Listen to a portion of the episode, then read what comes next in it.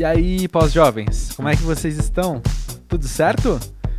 Se você nunca veio a esse podcast, deixa eu te contar o que está acontecendo. Primeiro de tudo, seja bem-vindo. Eu sou o André Felipe, fundador aqui do Pós-Jovem, que é esse espaço de trocas de ideias, de reflexões, de aprendizados, de experiências sobre o passar do tempo, sobre a gente se perceber novo, porém não mais moleque, a gente perceber que ainda tem muito que aprender, porém olhar para nossa vida, para nosso repertório, para nossa bagagem e perceber que já tem alguma coisa ali também, não é? E eu quero falar que se você está aqui pela primeira vez, você, eu tô feliz por você, assim, porque eu sei o quanto é maravilhoso você descobrir um podcast novo para você se viciar e quando você às vezes por causa de um convidado, você vê um compartilhamento numa rede social, aí você vai, clica num podcast e você abre a página e você vê o quanto de gente maravilhosa já passou por ali e você fala: caramba, eu tenho muito que ouvir aqui. Eu espero que essa seja a sua experiência com o pós-jovem. Sempre que eu paro, abro o feed do pós-jovem e vejo a quantidade de pessoas que já sentaram aqui para bater um papo comigo, eu fico maravilhado. Então te convido a fazer o mesmo. Segue o Pós-Jovem na plataforma que você está escutando neste momento e dá uma olhada, dá uma passeadinha por quem já veio para cá. É tipo se sentir criança no Natal, assim, sabe? Você acaba de ganhar um baita de um presente. Por falar em Natal, se liga essa redação espontânea aqui acontecendo. Eu creio que este episódio começou não agora, nas últimas semanas quando marcamos essa gravação, mas esse episódio começou no Natal de 95, quando eu tinha 10 anos e eu ganhei o livro O Guia dos Curiosos. Poucos meses depois do lançamento. Eu até chequei aqui, é, eu tenho a sétima impressão desse livro. O meu volume é da sétima impressão. E ele foi um sucesso estrondoso na época. Eu lembro que eu ganhei no Natal, eu fui viajar no Ano Novo com a família e eu levei o livro. Acho que 10 anos eu estava numa idade que eu não levava mais brinquedos específicos, né? Acho que meus brinquedos já eram um pouco diferentes nessa época. Então acho que o livro foi o meu brinquedo que a criança levou nas férias para passar o tempo, assim. E eu li e reli várias vezes e fiz minha família ler algumas coisas comigo e compartilhava com as pessoas e contava que eu tinha aprendido tal coisa. E eu sei que essa história não é única, eu sei que muita gente da nossa geração que foi criança nos anos 90 teve uma experiência compartilhada, né? Com o Guia dos Curiosos. Se não for o seu caso, deixa eu te contar brevemente o que é o Guia dos Curiosos. É um livro, uma, ou melhor, uma série de livros, né? Mas que se originou então deste volume lançado em 95, que compilava fatos interessantes sobre as mais diversas áreas do conhecimento, sobre os mais diversos aspectos da vida, assim, da natureza, a história, passando por cultura pop, e para alguém que é muito curioso num nível assim obsessivo de aprender coisas novas como eu, como eu sempre fui, foi de fato o brinquedo que eu precisava, né?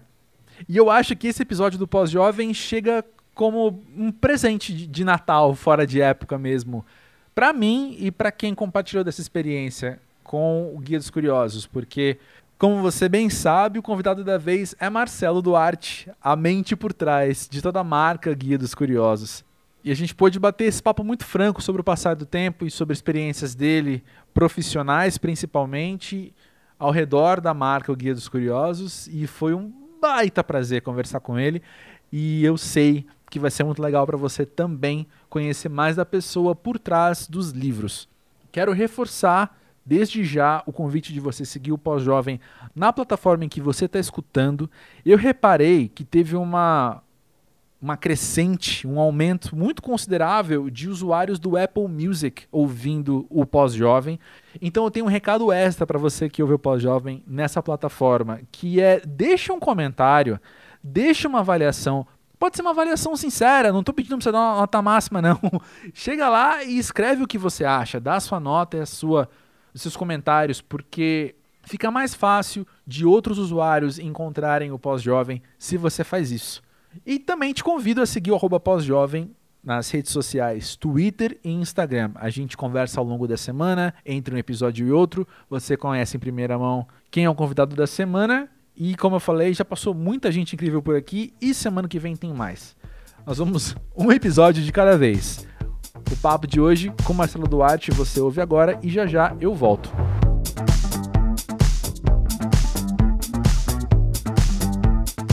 Marcelo, diz pra gente, pra você, o que é ser pós-jovem? Puxa, não sei, eu não cheguei nessa fase ainda, né? Eu ainda sou tão jovem. Para mim deve ser o futuro, né? Deve. Deve ser. Você. Eu acho muito engraçado você falar isso, porque tem uma interpretação minha, né, muito pessoal, que o Guia dos Curiosos como eu te contei, marcou muito a minha infância.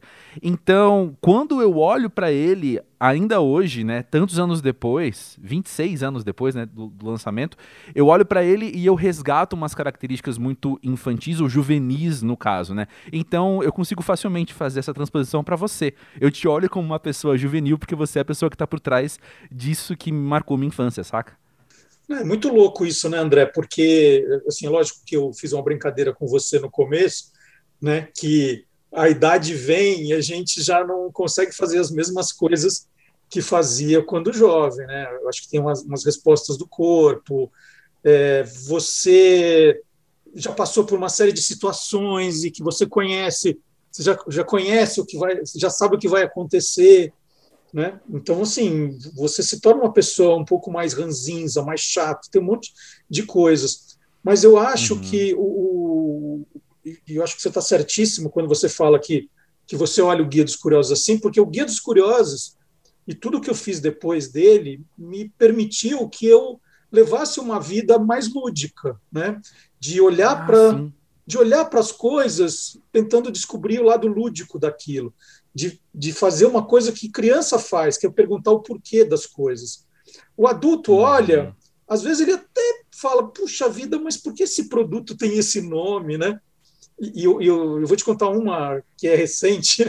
Eu, eu fui na padaria dois dias atrás e aí eu peguei a, aquela paçoquinha Amor, né? Que, putz, uhum. milhões de anos. Clássica. É. Aí tá escrito Sings embaixo. Eu falei, gente, o que é esse Sings aqui embaixo? Aí eu falei, que louco, né? Você fala, você, você pega um negócio que você vê o tempo todo, mas eu me permito fazer aquelas perguntas de criança.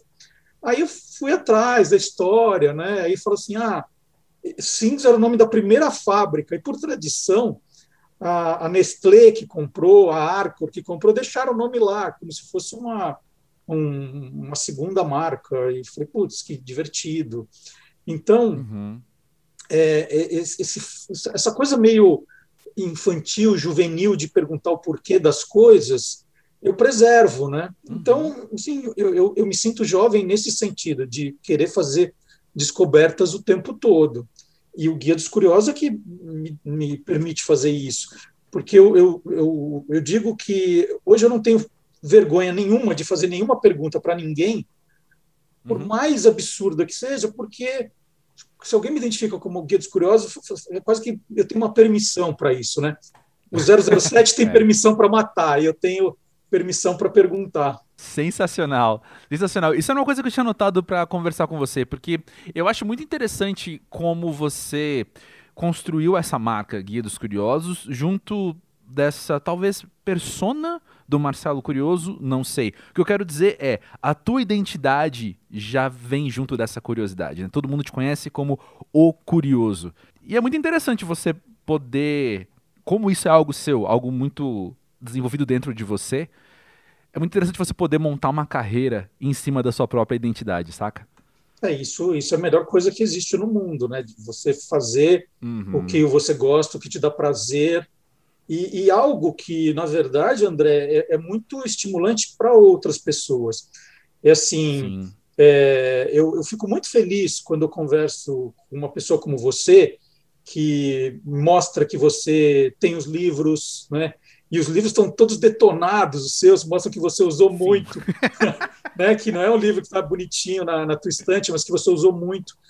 É, eu tive a chance de, de trabalhar, por exemplo, com jornalistas que me contaram, né? Eu estava trabalhando ali lado a lado, que contaram que é, a leitura do Guia dos Curiosos, quando eles tinham 10 anos, lá nos anos 90, é, ajudou, né? Criou esse estímulo para que eles gostassem de ler, que eles se interessassem é, por livros, se interessassem pelo jornalismo e por outras carreiras.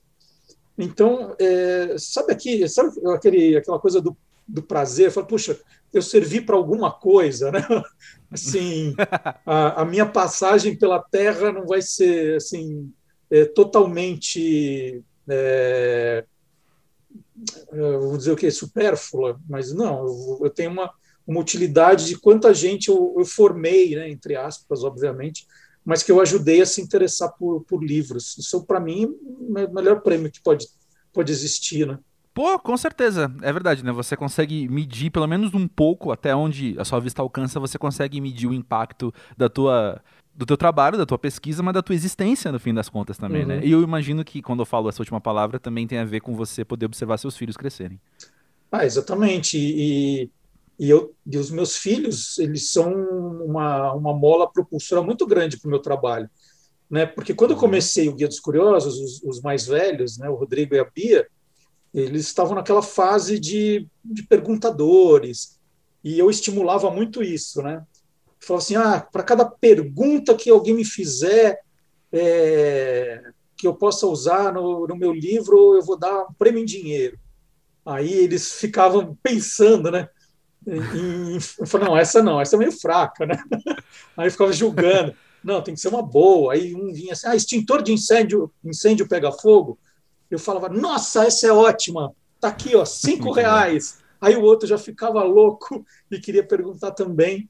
Depois tem o Antônio, que chega aí já do segundo casamento, o Antônio agora é adolescente, e que também tem esse espírito, né, que ele viu dos irmãos, de perguntar, de ver. E isso também foi bacana, porque como eu tenho três filhos em faixas etárias um pouco diferentes, já, uhum. já tive final de semana que eu ia com o mais velho ver Tropa de Elite com a minha filha assistir Jonas Brothers no Morumbi e com o pequenininho assistir, sei lá se era Carros ou Toy Story. Era um filme, assim, Sim. no mesmo final de semana, eu tinha muito tipo de informação diferente e, que é o bacana tanto para o jornalismo quanto para um trabalho como esse, né, do, do Guia dos Curiosos. Pô, com certeza, com certeza. E eu imagino também que isso te ajude. É meio óbvio, vou falar depois do que você acabou de dizer, né?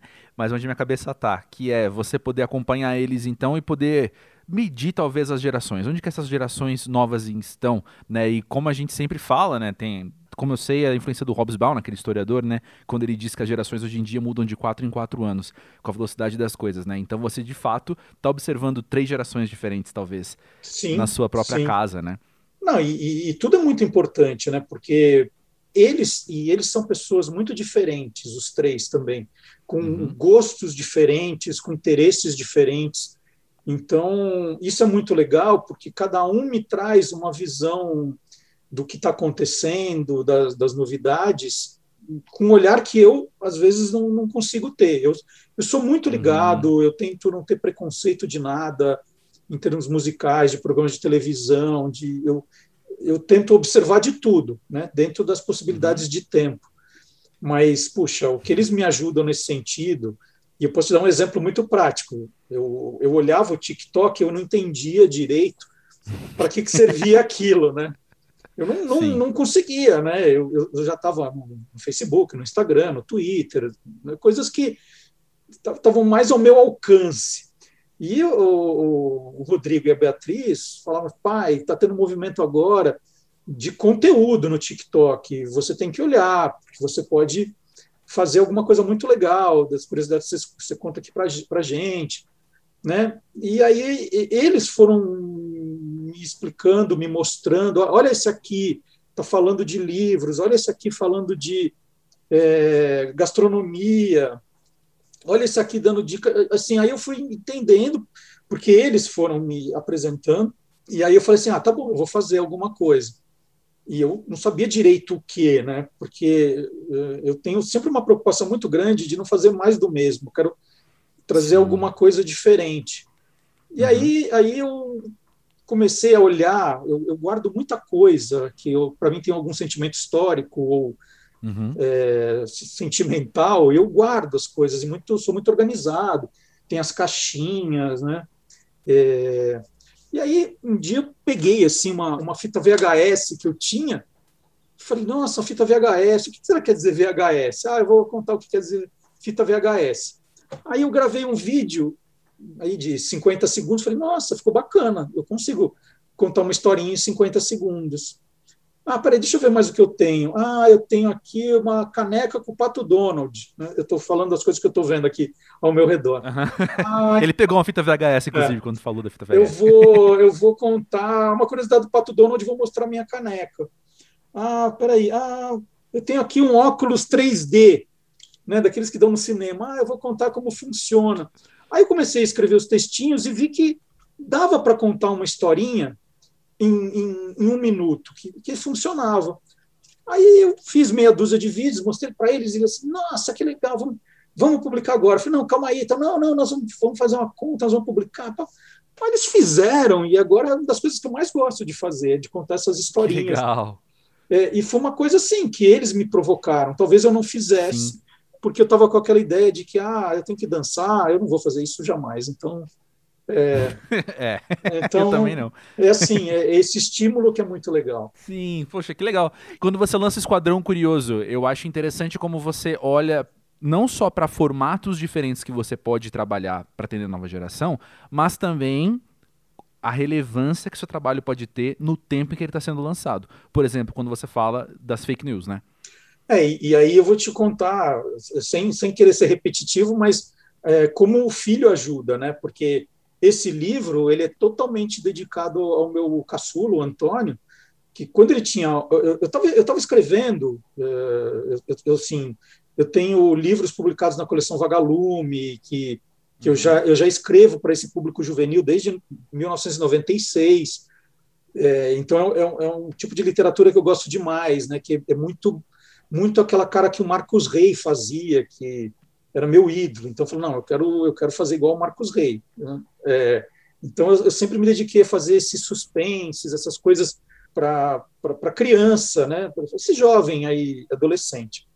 E eu tinha acabado de lançar, em 2017, o Mistério da Figurinha Dourada, que aí era um pouco de Marcos Rey e um pouco de João Carlos Marinho, né? Foi uma mistura bem bacana de, de dois ídolos da minha juventude, ali, da, da minha adolescência.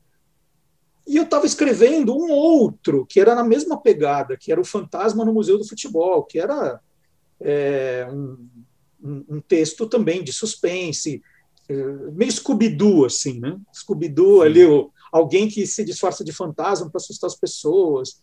Aí eu estou lá no capítulo 10, escrevendo para entregar o livro, eu chego em casa e o Antônio fala: pai, olha só, a notícia que eu achei aqui, ele estava muito eufórico e ele me mostrou no tablet que uma notícia que dizia assim: cheirar o pum de, de outras pessoas aumenta a sua expectativa de vida.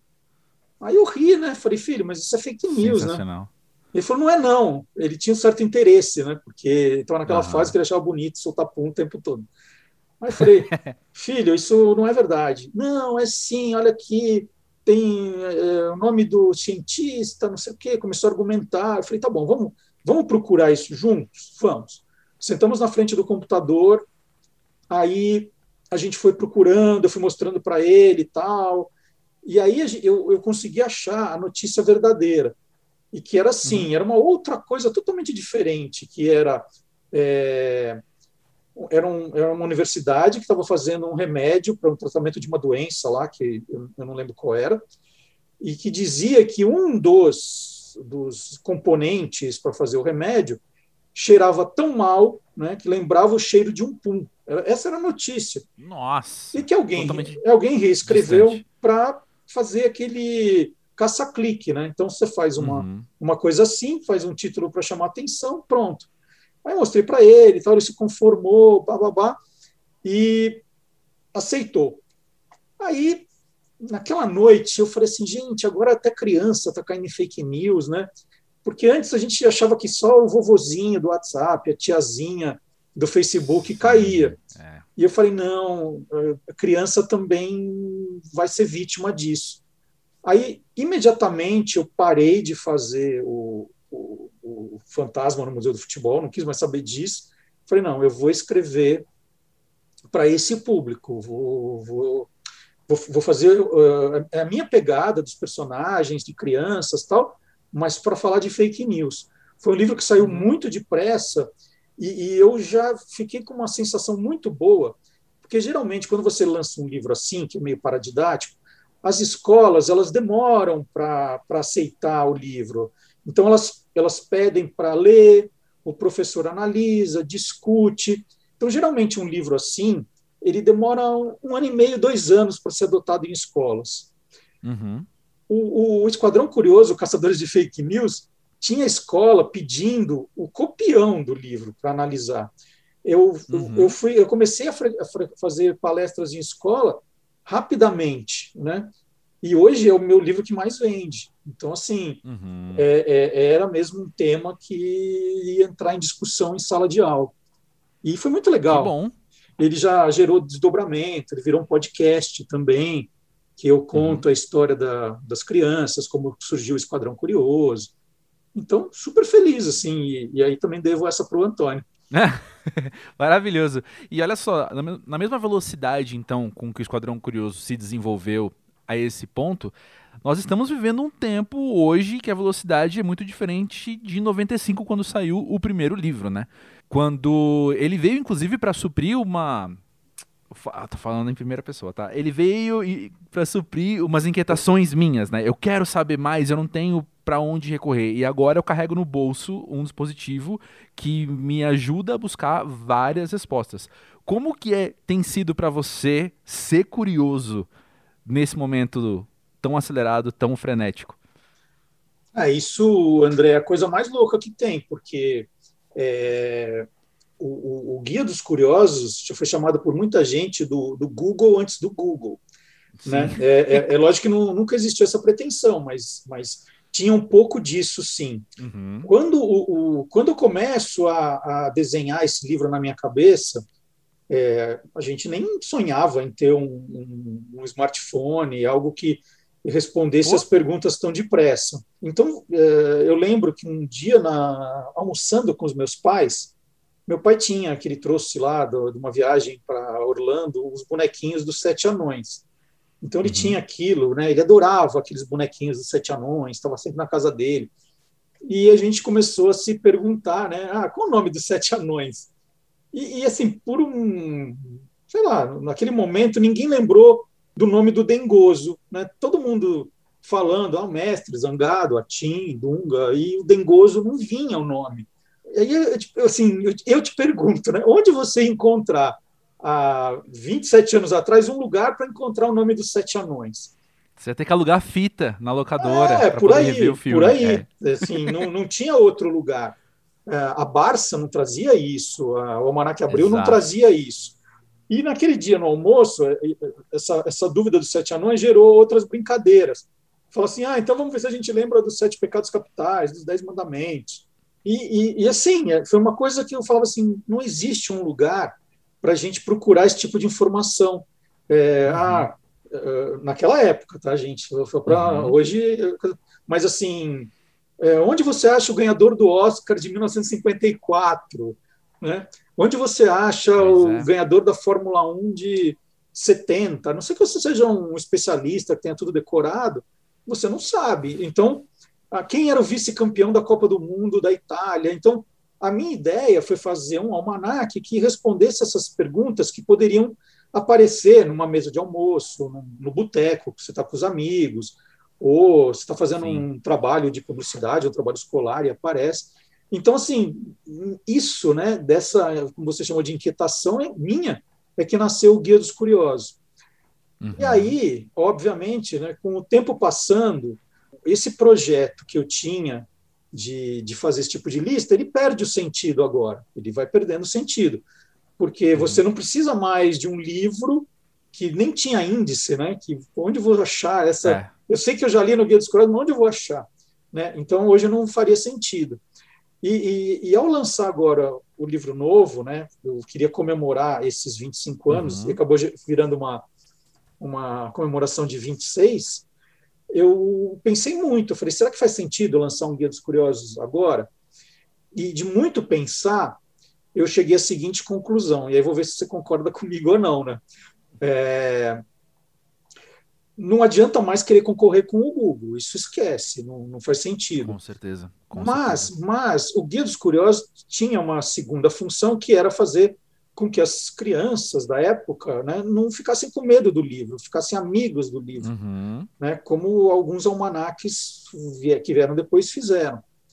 E aí eu pensei muito e falei, não, eu vou fazer um livro não mais para aquele público que eu tinha em 95, mas para os filhos deles. Né? Hoje, alguém que tivesse 10 hum, Perfeito. anos em 95, hoje está com 35, 36 e é muita gente tem filho, sobrinho. E falei, uhum. ah, não, eu vou fazer um livro, e por isso que ele chama edição fora de série, que é para um público diferente, que não precisa saber o que era o Guia dos Curiosos, mas que, em vez de se perguntar, ah, onde eu acho isso, é, o que eu quero, o que eu espero da leitura é, puxa, porque eu nunca pensei nisso, né? Que são uhum. perguntas, historinhas que eu vou contando, curiosas, meio que para despertar esse lado de pesquisador, de curioso, né? Porque o bacana da curiosidade não é parar no livro. E aí eu não sei de você, André, mas o bacana era é você ler um negócio e falar, nossa, eu quero saber mais sobre isso. E aí você continua. Total. O Guia dos Curiosos uhum. ele vai te dando insights e depois é com você, né? Porque, uhum. como eu falei, eu às vezes tenho um para o livro ter uma certa fluidez, os textos são curtinhos. Então, eu não consigo contar, sei lá, pega a história da, da Kellogg's, né, do Corn Flakes, uhum. a história é gigantesca. Aí você fala, não, eu vou, eu vou dar uma resumida, eu vou explicar o que é, e aí você fala, nossa, que legal, eu vou querer saber mais, eu vou atrás de mais coisa. E aí Sim. vai. Não, pois é. De novo, posso falar por mim assim, né? Mas eu penso que para minha infância, quando eu tinha 10, 11 anos então, ele veio para mim com esses pequenos fatos. O ganhador do Oscar de tal ano foi tal. O nome de tal país mudou para não sei o quê. a, a, a distância de um lugar para o outro é tal. Beleza. Com o passar do tempo e com enfim, o aumento do, do, repertório, não só desses dados, mas de estudar e ser instigado na faculdade, enfim, eu comecei a perguntar os porquês. Então, o que é interessante até certo ponto. Depois, eu pessoalmente quero saber por quê. Mas por que, que ele ganhou o Oscar então naquele ano? O que, uhum. que isso uhum. quer dizer? Né? Por que, que o país mudou de nome? Por que, que é, tal coisa está num lugar e outra coisa está em outro, sendo que elas são parecidas? Enfim. Então, concordo muito contigo, que era uma coisa que eu tinha anotado aqui. Eu vou falar como eu anotei. Eu anotei conhecimento instiga mais curiosidade. Eu anotei apenas essa frase para perguntar para conversar com você. E o contrário Porque... também, né? Curiosidade instiga mais conhecimento, né? As duas Perfeito. coisas. Perfeito. É... Perfeito. Porque eu estava pensando nisso também nessa nossa era frenética que eu comentei, que chega ao ponto eu, que sou uma pessoa com umas tendências obsessivas muito grandes, então se você me fala uma coisa interessante, acabou, vou passar a tarde inteira talvez pesquisando sobre isso, assim. É, isso gera uma certa ansiedade muitas vezes também, sabe? É, e é muito louco, ainda mais eu, eu trabalhando com um material sem fim, a curiosidade não tem fim, uhum. né? É uma, e, e, e, e, outro dia pediram para eu definir curiosidade. Falei, gente, é tudo que eu quero saber e, e, tudo que me surpreende. É um termo totalmente abstrato, né? É, uhum. Então, isso é uma coisa meio maluca, porque vai te criando essa ansiedade, como você falou. É, ante, é, anteontem, a minha filha achou uma, uma reportagem. A minha filha virou jornalista, ela é jornalista também, e ela me ajuda bastante no, no site e tal. E ela me mandou uma notícia que ela achou, num desses perfis que ela segue, que uma, uma companhia aérea da Ucrânia dessas de baixo custo, tinha trocado a roupa das, das comissárias de voo para uma coisa mais casual e trocou a história do sapato por tênis. Ela me mandou uhum. a notícia do tipo, olha aí, né? Gente, eu recebi aquilo, eram 10 da noite, estou morrendo de sono, né? Uhum. ainda estou com resquício da Olimpíada nas costas. É, e aí eu falei, ah, não, eu acho que isso aqui dá uma materinha bacana deixa eu ver essa história de a evolução das roupas das comissárias de voo ao longo da, do tempo. Eu comecei a pesquisar, pesquisar. Aí quando eu vi era meia-noite, aí eu tinha achado muita coisa legal.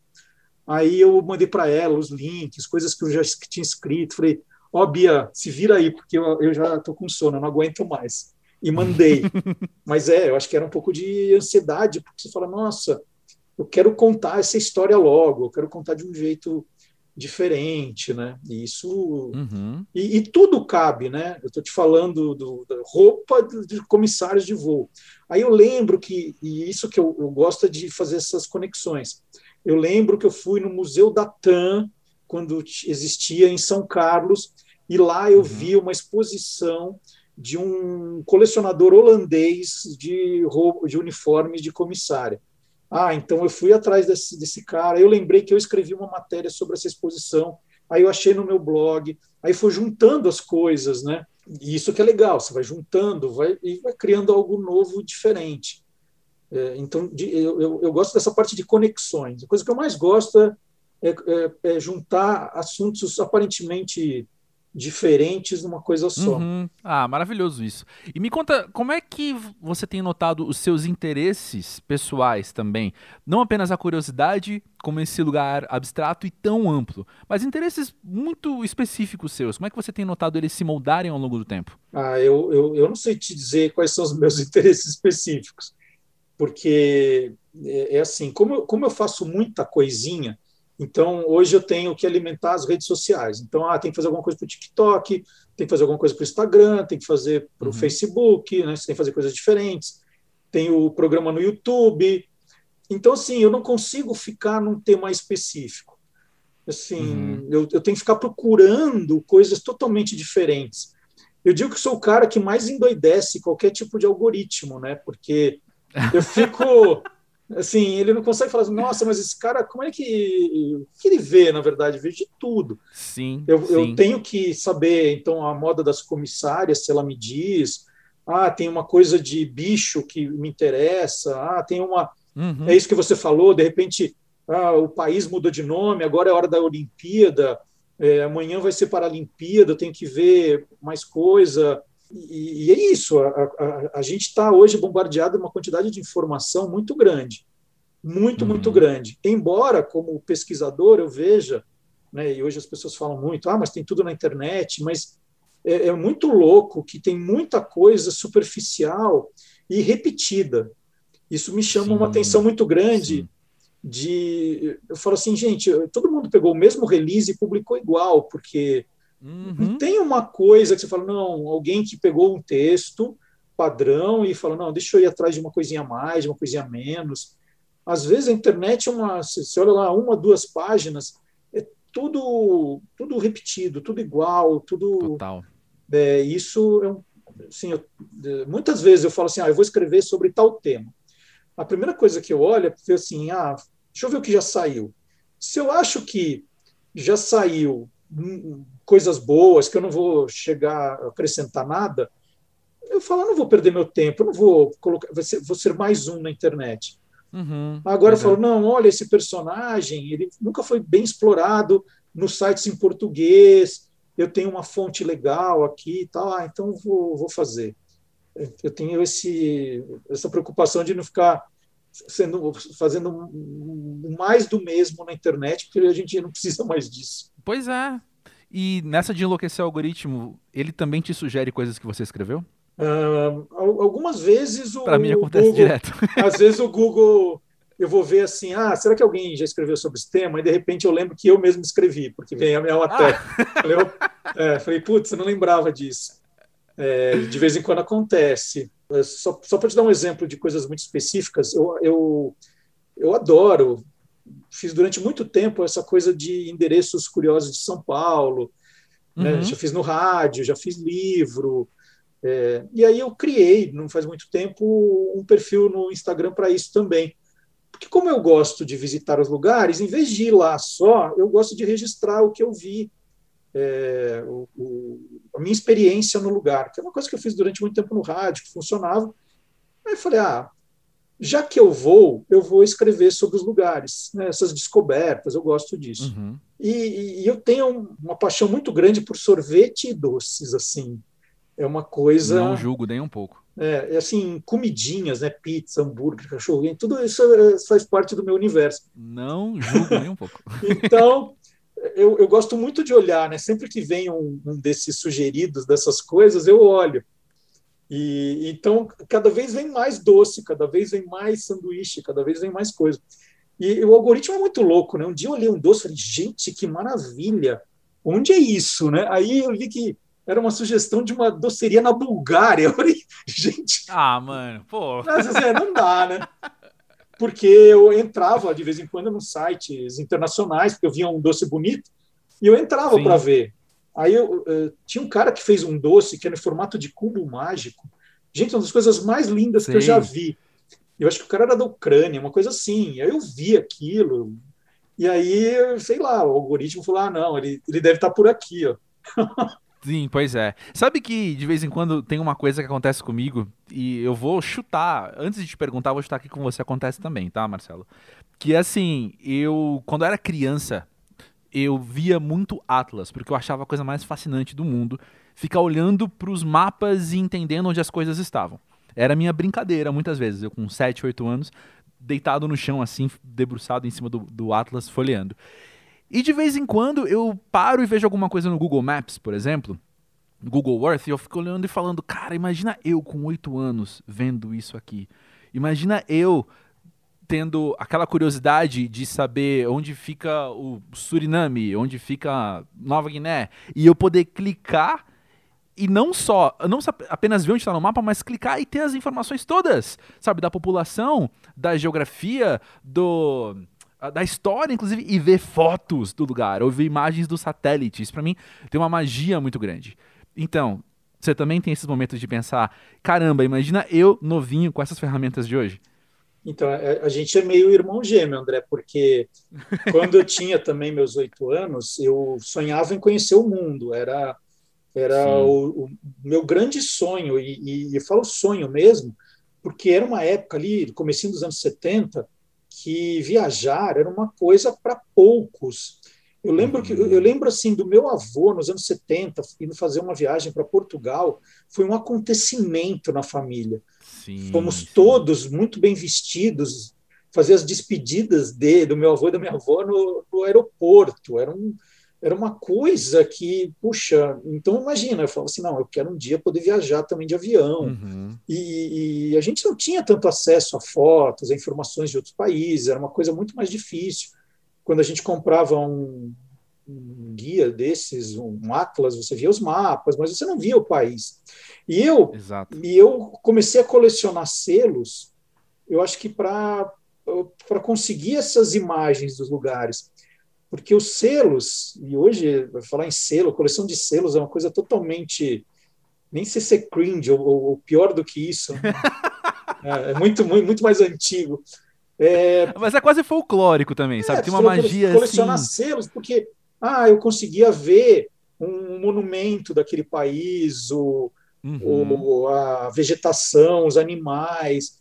Então, comecei a colecionar selos e comecei a alimentar uma, um sonho de quando eu crescesse me tornar piloto de avião. Eu achava que era o jeito de eu conhecer o mundo era ser piloto de avião. Então eu falava assim, você é piloto uhum. de avião, você é piloto de avião, você é piloto de avião. E quando eu começo a, a virar adolescente mesmo, continuando a colecionar selos, assim, eu, o meu pai colecionava postais, né? Então todo mundo que viajava da família, ele pedia um postal. E ele começa a receber postais de uma prima minha jornalista. Uhum. Prima minha não, a prima dele, né, Maria Cristina Duarte, que foi diretora da revista Cláudia, uma jornalista é, muito famosa aí é, na imprensa. E ela começava a mandar postais do Japão, postais do Nepal, é, postais da Suíça, né? Ela viajava o tempo todo. E eu olhava para aqueles postais, né? E eu falava assim, gente, mas a Cristina é jornalista e viaja. Então, para que eu não preciso ser piloto de avião? Eu posso, eu posso virar jornalista e, e aí eu tive certeza absoluta que eu queria ser jornalista, não queria outra coisa. E, de fato, eu acho que eu, que eu fiz a escolha certa, porque hoje eu conheço, não conheço o mundo inteiro, está longe disso, mas conheço 35 países de viajar a trabalho, então foram coisas muito muito legais né, da minha carreira. O, o jornalismo me deu muito, uhum. uh, resolveu isso bastante na minha vida. Uhum. Então tinha a ver com essa falta de tecnologia, vamos dizer assim, né? Porque é. se eu com oito anos resolvesse que eu podia ver tudo pelo Google, uma vez o meu filho mais velho, eu falei, vamos no zoológico? Ele falou, para quê? Eu Falei, não, vamos ver os bichos. Falei, se eu quiser ver os bichos, eu abro o Google, assim. Gente! Aí, né, eu falo assim, gente, né, e eu não, não tive isso. Então, uhum. assim, eu, eu, eu, eu, acho que tem uma coisa bacana, que eu, eu né, de 20 anos para é, 20, não, de 25 anos para cá, eu peguei toda essa tecnologia, mas o fato de ter sido analógico nos primeiros anos, aprendendo a pesquisar de um jeito diferente, aprendendo a entrevistar, tendo mais tempo para ler, né? Falou assim, se eu, se eu, fosse uma criança com computador, será que eu teria lido tudo que eu li? Né? Essa é uma grande questão. Uhum. Então eu peguei a tecnologia, o que ela tem, mas eu venho de uma formação que eu tinha que me virar sem ela, né? Então acho que é. eu acho que eu nasci na, no momento certo. Não, gosto, gosto disso. Eu tô lembrando agora o Cezinha, fotógrafo, quando veio aqui ao pós-jovem, ele trouxe esse dado que os jovens hoje têm as ferramentas, mas eles não necessariamente sabem usá-las da maneira mais eficiente ou da maneira mais, enfim, que vai dar melhores resultados, porque a ferramenta está ali, mas e a maneira com que você faz uma busca, a maneira que você faz uma pesquisa? Foi a história das fake news de novo, né? De você olhar para um, uma notícia, olhar para uma matéria e conseguir não só investigar se ela é falsa, mas ter também esse, sei lá, intuição, não sei como é que você pode chamar isso, mas sabe, você ter essa percepção, né? De olhar e falar, peraí, isso aqui não, não tá muito certo. E, então, isso é muito interessante. e fazer a pesquisa, como você falou, não é uma coisa tão simples, né? É, quer dizer, pode ser, pode ser. Você põe lá uma palavra-chave e você vai receber o básico. Agora, o bacana é, é como você vai além. Tem, tem muita uhum. pesquisa que eu faço que é um jeito diferente de perguntar para a máquina, né? Como é que faz? Sim. E é, e, é, e é, meio isso, eu aprendi fazendo pesquisa desse jeito. E aí é que entra né, o, o, o que você quer procurar e o que, que a máquina quer te mostrar. Né? Isso em tudo, né? Hoje você entra num canal de streaming, você quer ver o que eles sugerem ou você quer procurar o que você quer ver? Né? É, esse é, é, o Pois é. Esse, esse é o grande dilema em tudo, tudo. Deixa eu perguntar uma coisa. O quanto você confia no algoritmo? Assim, na, na sinceridade, se o algoritmo está te sugerindo muita coisa, seja matéria para você ler, seja um filme para você ver, o quanto você confia nisso? Olha, devo ser aquela pessoa que mais coloca ocultar é, dizendo que aquele, aquela coisa é irrelevante. eu faço isso Sei. porque, assim, eu, eu marcando que aquilo é irrelevante, ele vai me mandar mais coisa, até eu achar o que é relevante. Ele vai se esforçar mais, né? É, porque senão ele fica naquele, naquela de, ah, já achei o formato. Então, eu, eu, eu, eu uso muito isso, né? Ocultar o anúncio. Aí ele vem, por quê? Conteúdo irrelevante, conteúdo irrelevante porque eu acho que de vez em quando ele pode me trazer alguma coisa boa. Né? Já, já achei uhum. notícias legais. E tem, e tem um trabalho de curadoria também, né? Que outro dia eu estava conversando com uma turma de escola, falando que essas redes sociais elas dependem muito do, da, da curadoria que você faz, das pessoas, das páginas que você segue. Porque essa tua escolha vai definir o que o algoritmo vai te mostrar. Então, uhum. Então, assim, ah, é, e como eu tenho muita rede social, às vezes eu não fico seguindo as mesmas pessoas em todas. Então, no Twitter Sim. eu sigo tal coisa, no Instagram eu sigo tal coisa, que me permite ter uma visão mais ampla, né? Uhum. Porque às vezes você fala assim, não, eu vou seguir toda, todas as mesmas pessoas em todas as, as redes, e, e cada vez mais você você faz aquele compartilhamento, então fala, nossa, eu já li isso, eu já li isso. Né? E é tempo que você perde. Eu, eu gosto de, é. não, coisa nova, coisa nova, vamos lá. É. O único algoritmo que eu tenho confiado com todas as minhas forças é o Rios do Instagram, porque ele só me manda vídeo de cachorro. eu adoro. Se deixar, eu vou ficar o dia inteiro ali olhando. Tá vendo? Acertou. Acertou. Deixa eu te perguntar outra coisa. Logo no começo aqui, eu trouxe a questão de você ter a tua identidade podendo construir a sua carreira enquanto curioso, né? Mas teve algum momento já que isso também você sentiu que de alguma forma, não sei, te limitou enquanto oportunidades de trabalho mesmo, das pessoas olharem e falarem, não, mas o Marcelo é o cara que tá falando só de curiosidades, ele talvez não vai se interessar sobre outra coisa, ou não vai dar conta de algum outro trabalho. Você passou por alguma coisa assim já? Nossa, André, essa, essa pergunta é ótima, porque é, é, hoje né, o, o, mercado ele, ele te rotula total. É assim, Exato é, você recebe um carimbo e você tem que conviver com esse carimbo pro resto da vida. Então, Exatamente. muitas vezes eu achei que eu poderia fazer coisas diferentes, mas as pessoas não olham daquela maneira, né? Agora, uhum. por outro lado, eu fiz muita coisa, muita coisa na minha vida, justamente por ser curioso. Então, assim, uhum. eu, eu não posso de jeito nenhum reclamar disso, porque uhum. muitos trabalhos, é, assim, em reuniões, eu ficava sabendo depois, as pessoas falam assim: ah, a gente precisa falar de curiosidades. Falava a palavra curiosidades, o meu nome já vinha pum, instantâneo, assim. Então, eu fechei ótimos negócios, fechei ótimos trabalhos por ser marcado como o curioso. Uhum. E, e, eu acho também que eh, os 12 anos que eu fiz o Loucos por Futebol na ESPN Brasil também tinha um lado de futebol que eu peguei. É, essa parte esportiva. Mas assim, eu tenho outros interesses? Tenho. Poderia falar de outros assuntos? Ah, eu acho que eu me daria bem, porque eu fiz durante 20 anos um programa de rádio que eu entrevistava gente de todo tipo, uhum. que fazia uhum. música, que fazia cinema, porque a minha formação de jornalista, né, de você se preparar uhum. para uma entrevista, como você, está conversando comigo, mas assim, ah, você leu alguma coisa a meu respeito, você foi, né, isso a gente faz. Então, a, uhum. às vezes me incomodava, falando assim, puxa vida, né, eu, eu podia fazer uma coisa nessa área, eu podia fazer, mas logo passava, porque eu estava fazendo tantas outras coisas ligadas à curiosidade. Sim, sim. Falei assim, poxa, eu também não vou eu não vou reclamar de barriga. Fazem, né, também. É, eu não vou reclamar de barriga cheia, jamais. Eu fiz muita coisa. Muito. O, o, a marca Curiosos, né, a, a, essa coisa de você ser lembrado por uma palavra, você ser alguém que, que alguém vai lembrar sempre, e está cheio de gente assim. Né, você fala assim: ah, quem vai ser lembrado pelo Big Brother? A palavra ah, vai ser Fulano. Ah, quem vai ser lembrado quando você ouve falar em é, música brega, cada, cada, cada tem, tem lá as pessoas, né?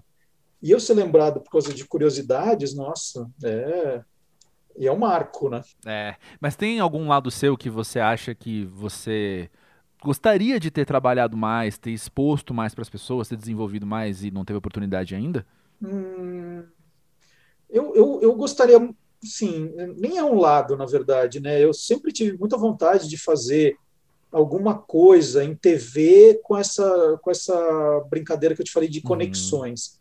de mostrar uhum. como as coisas estão interligadas, coisas aparentemente é, distintas estão conectadas. Eu acho que isso eu faço muito bem. Ah, eu tenho muita vontade de, de escrever um livro reportagem, é a coisa que eu quero me dedicar, acho que agora nos próximos anos. Eu queria. Eu, eu, ah, então vou te falar, eu acho que tem sim documentários. Eu acho que eu faria, eu faria muito bem documentários como roteirista. Eu, eu gosto demais desse tipo de trabalho de investigar uma vida, um fato. E, mas eu nunca tive tempo para parar e falar assim, vou fazer um documentário. Então, uhum. duas coisas. Eu acho que fazer um livro-reportagem que depois pudesse se tornar um documentário seriam duas coisas que eu acho que eu faria muito bem já fiz documentários assim para exposições, por exemplo. Eu fiz uma exposição que eu fui curador sobre o basquete masculino nos Jogos Pan-Americanos de 87, que o Brasil ganhou dos Estados Unidos lá nos Estados uhum. Unidos. E aí eu fiz um mini doc, era um documentário ali de 12 minutos com todos os jogadores, né? Então, assim, eu, eu fiz alguma coisa e, e, e, isso eu falo assim, ah, isso eu sei fazer mas nunca me veio oportunidade. Isso é uma coisa que eu adoraria na minha pós, agora que quando eu virar pós-jovem, uhum, quando, quando eu adoraria uhum. fazer. Quando isso acontecer na minha vida, eu adoraria fazer. Ah, é, faz muito sentido isso, né? Você trabalhando com as curiosidades desde o do primeiro Guia dos Curiosos, como você falou, eram textos mais curtos, e mesmo você fazendo matérias mais longas, é muito diferente a imersão em um tema só de um livro, reportagem ou do documentário. Então faz sentido essa, essa experiência ser até um desdobramento quase natural mesmo, né? A partir do que você tem construído. Uma última coisa que eu queria te propor aqui, um, um, uma ideia, antes de me despedir de você, é a relação entre conhecimento e inteligência eu percebo muita gente se auto-intitulando inteligente porque sabe muitos dados como todos os nomes de uma classe de animais ou a altura do Pico Everest, sabe? Mas como é que você tem dialogado com esse tipo de ideia? Que uma coisa é os fatos, os dados, os números, ou o que quer que seja, outra coisa é a habilidade de fazer as conexões que você mencionou agora, né? Ah, isso é muito louco, porque eu sempre lembro de uma professora de geografia que numa prova obrigou toda a classe ali a, a saber todas as capitais dos países africanos. E eu nunca tinha entendido direito qual seria a utilidade disso, né? É, uhum. assim, mas para que eu preciso saber o nome das capitais, né? Uhum. Eu não tinha, eu não conseguia ver a, aquele interesse. E eu eu nunca gostei muito disso, de, de, de decorar, né? Eu, eu gostava de, uhum. de saber. É, e, e, e, inteligência, tem vários tipos de inteligência. Eu, eu, eu já convivi com gente que era, nossa, inteligentíssima, mas era uma pessoa que você não conseguia conviver com ela, porque ela, ela achava que todas as demais pessoas eram burras, imbecis, e, uhum. e, então era uma pessoa que, uma pessoa muito infeliz, que não acontecia nada. E ao mesmo tempo, por mais que eu venha aqui e converse, as pessoas podem achar, nossa, como ele sabe de coisas, isso é uma grande mentira, né? Eu, eu, não, eu, eu não sei dessas coisas que eu escrevo, mas eu sei quem sabe. Eu fico procurando as pessoas que sabem e que podem me ajudar. O meu trabalho é trazer esse tipo de informação de um jeito mais fácil de ser compreendido, como é o trabalho de todo jornalista. E hoje, cada vez mais, o, o, o conhecimento ele está muito disponível para você, né? Quando a gente fala de, das, das redes sociais, do, dos mecanismos de busca, das informações, uhum. você é, você não precisa decorar as coisas, você precisa saber procurar, você precisa saber é, avaliar o que é confiável ou não. Hoje eu acho que muito mais importante do que inteligência e, e, e conhecimento é o pensamento crítico, né? Que você forma juntando Exato. as duas coisas. Você precisa ter um pouco de inteligência, precisa ter um pouco de conhecimento, para que aquela mistura, num, numa, numa dose certa, vire um pensamento crítico. É o saber uhum. duvidar, é o saber quem são as pessoas, e para isso você precisa sim ter uma, uma formação bacana e precisa continuar se informando, precisa continuar vendo. Não é à toa, né? Hoje eu, eu gosto demais de filmes baseados em fatos reais, são sempre os meus favoritos. E, uhum. embora tenha uma, assim, falo assim, ah, esse negócio de baseado em fatos reais, às vezes eles contam a história diferente. Tudo baseado em fatos reais, eu acabo e vou ver o que é verdade e o que é mentira de cada personagem. E documentários, eu gosto demais de documentários, fico sur... assim, por isso que eu falei que é uma coisa que eu adoraria fazer. E, e, de verdade, né, eu acho que eu tenho muito a aprender ainda. Não é assim, ah, agora vai dar uma de modesto, não é nada disso, é porque é verdade tem muita coisa que uhum. às vezes é, passa pela tua cabeça e não fica. Hum, então é uma coisa que você está sempre reaprendendo e, e, aquilo. Na verdade, eu, eu, eu funciono meio por essa coisa de insights, né? Eu falo assim, não, gente, eu já vi uma coisa parecida. Eu sei que é, é, aí eu começo a procurar as, as minhas referências mesmo. E eu, né, quando alguém me pergunta alguma coisa, eu também hoje tenho, às vezes, falo assim, mas será que é isso mesmo? Eu não gosto de chutar. Outro dia eu pus, pus no, no meu Instagram que a Ponte Preta fazia aniversário porque era o segundo time mais antigo do Brasil. Aí imediatamente veio, qual é o primeiro? É. É. Aí eu falei assim, ah, é o Rio Grande.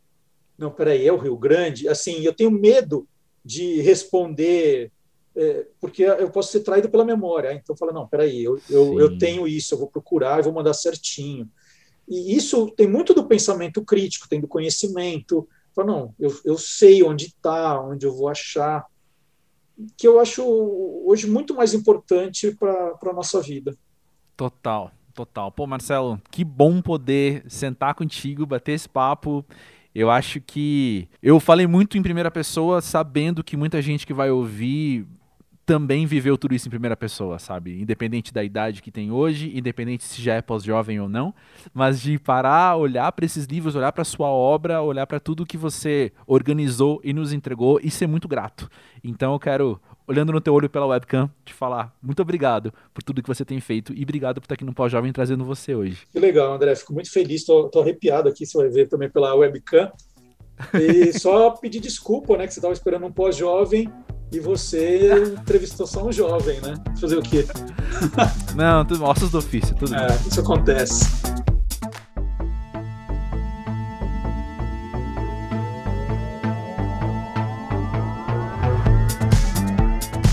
Olha, eu espero que você, pós-jovem, esteja com um sorriso no rosto agora. Se for assim, levemente parecido com o meu, eu acho que já valeu a pena. Porque que massa poder conversar com o Marcelo, que bom poder conhecer mais dele como a gente falou ali, a gente gravou com a webcam ligada, né? Então foi o contato mais próximo que eu podia ter durante o isolamento com ele, né? E repito, eu acho que foi um, um certo presente para mim, pro meu eu criança que tá nem, não tão guardado assim, né? Tá aqui comigo sempre. E eu creio que isso já até foi assunto aqui alguma vez no pós-jovem, né? Mas tem umas coisas às vezes que parece que a gente faz não não como dívida, mas às vezes é dívida sim, mas assim, a gente pode dar um presente pro nosso eu do passado. Muitas vezes. Às vezes é você ir ao show de uma banda que você ouvia muito aos 12 anos e nunca mais pegou aquele CD. Às vezes é você rever um filme e ressignificar algumas coisas. Livro também, como o caso Guia dos Curiosos. Enfim, o que ficou na minha cabeça também desse papo com o Marcelo foi uma conexão que eu fiz com outra conversa que eu tive há uns meses com uma amiga. Uma das poucas vezes que eu, que eu vi alguém durante essa pandemia, a gente foi para o parque conversar naquele esquema, seguindo todos os protocolos, né? Cada um num canto, os dois de máscara, mas a gente podendo conversar pessoalmente, olhando no olho, que é o que importa, né? em algum momento da conversa, eu não lembro por que caí num assunto de eu falar para ela, mais ou menos o que eu comentei ali com o Marcelo, né? Que é eu poder resgatar hoje, com a tecnologia de hoje, o meu amor, o meu passatempo por Atlas, por mapas. E se deixar, nossa, se deixar, eu não posso dar vazão ao meu DDA, porque, gente do céu, eu sou capaz de passar sete dias inteirinhos vendo detalhes assim de onde fica tal lugar, mas e aí, aí você vai Google Earth, aí eu olho a rua como é que é, aí mais para lá tem um monumento, não sei o que, mas o que, que é esse monumento?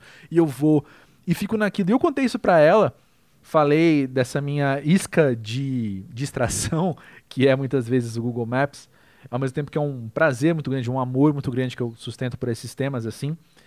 E ela ficou meio maravilhada no estrangeirismo da coisa, sabe? De olhar e falar: caramba, olha só, isso é algo muito diferente de mim, né?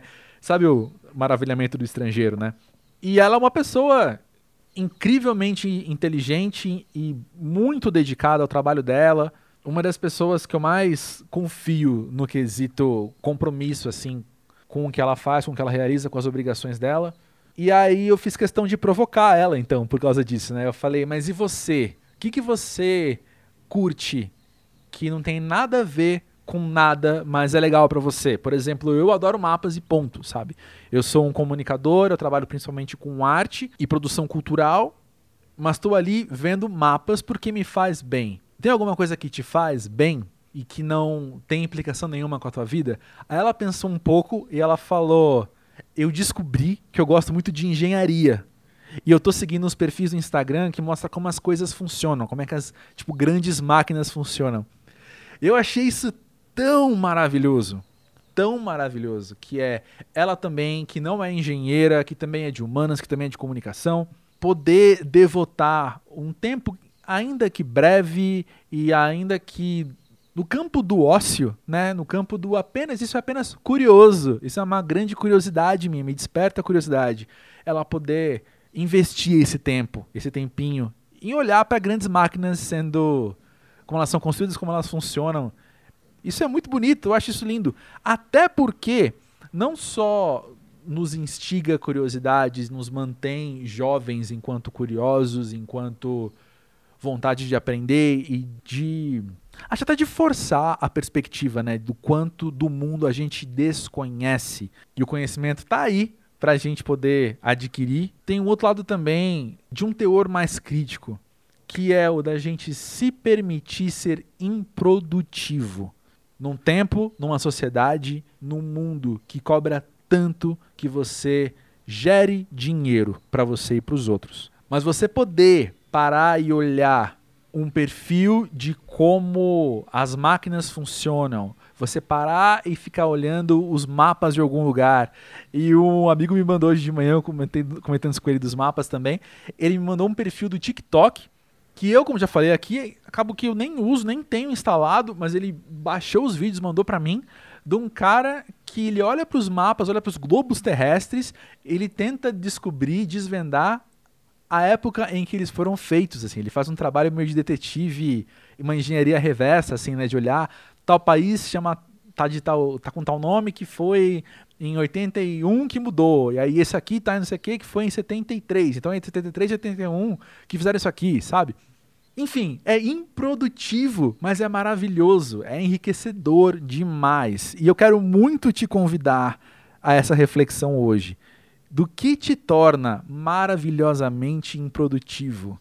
O que, que você nunca vai ganhar dinheiro fazendo? O que, que aquilo nunca vai te acrescentar num lugar profissional, você não vai atualizar o seu currículo, você não vai atualizar o seu LinkedIn, mas aquilo te faz um bem danado e você pode, por menos tempo que você tenha, você pode devotar esse tempinho, esses 30 segundos de vídeo no TikTok, esses minutinhos lendo um blog, lendo um site, conversando com alguém sobre aquilo, comprando um livro, talvez, sobre esse assunto, que você vai dar umas bicadinhas de vez em quando, folhear e aquilo te faz bem, aquilo te preenche nos lugares muito massa que talvez você nem compartilhe com as pessoas ao seu redor. Eu tenho uma amiga que é vidrada em mapas também, e a gente de vez em quando manda uma coisa assim um pro outro, mas muito de vez em quando mesmo. Até preciso precisamos criar disso um hábito. Se ela estiver ouvindo, você sabe quem você é. Grande beijo, inclusive.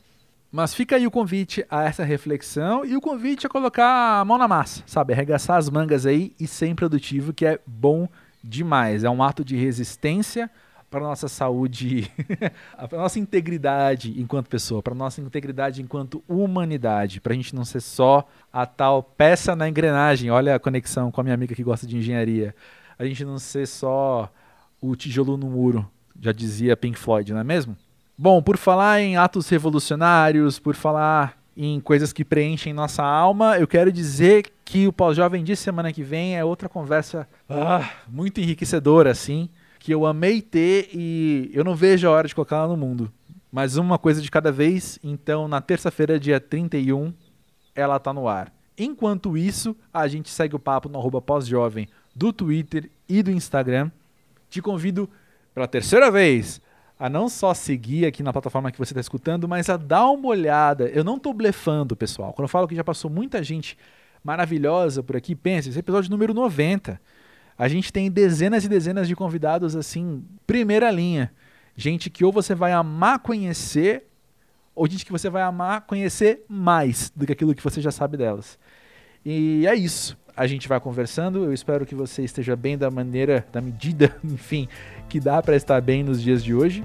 Conta comigo para a gente estar um pouquinho melhor semana por semana. Beleza? Grande beijo e até a próxima.